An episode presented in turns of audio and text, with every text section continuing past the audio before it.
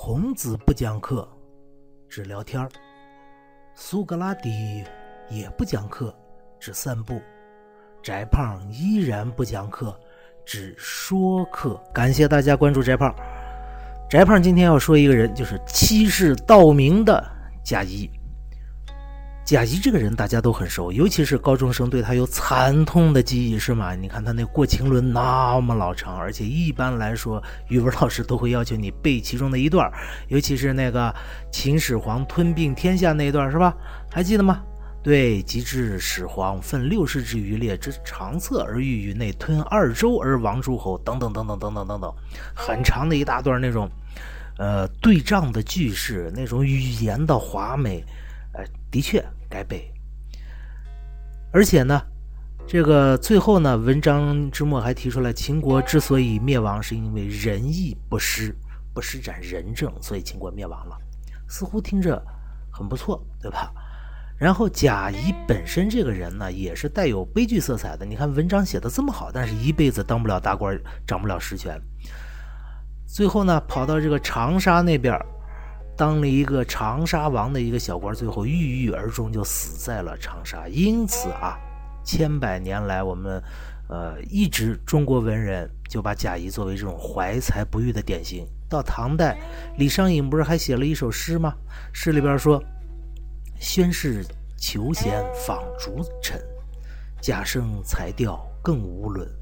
可怜夜半虚前席。”不问苍生问鬼神，就说呀，有一天汉朝的皇帝求这个贤臣，这个时候把贾谊放逐到长沙的贾谊又招了回来。然后呢，贾谊当然很牛了，是吧？文采激扬啊！但是汉文帝半夜跟他聊天，问了一晚上，从来不聊国家大事，只问鬼神迷信之事。这是李商隐的一种抨击的口吻，所以贾谊有一种悲情的色彩。翟胖要做一个小广告啊，就是翟胖有个微信号是 z z y d a z h a i，为什么是这个号呢？z z y 就是翟胖的名字首字母，翟振宇的首字母，那么 d a 就是大，z h a i 就是翟，所以加起来是 z z y 翟振宇，大 d a 翟 z h a i z z y 大翟，这就是翟胖的微信号。翟胖将会经常在这个微信号上义务给大家免费咨询一些关于教育方面的问题，当然，关于文学啊、社会啊，咱们也可以一起探讨。但是各位，我们文学史上往往是这样：一个人在文学史上的地位很高很高，但是他在历史上真实的历史上他的地位又是如何呢？首先，咱说贾谊最有名的这个《过秦论》啊。《过秦论》分为上、中、下三篇上篇就是我们刚才读的那一道啊，中篇我们中学课本没有选，但是这里边体现了贾谊，集中体现了贾谊的政治观点。贾谊提出怎么样实行仁政呢？首先，把这个呃功臣的后代，还有这个呃王室的亲戚分封到各地去当诸侯王。这不是胡搞吗？人家秦国好不容易把天下统一了，去弄了弄死这些诸侯王了，结果你贾谊还要再搞这一套周代的所谓周礼，是吧？你这不是想的国家叛乱吗？你看汉武帝的时候，是吧？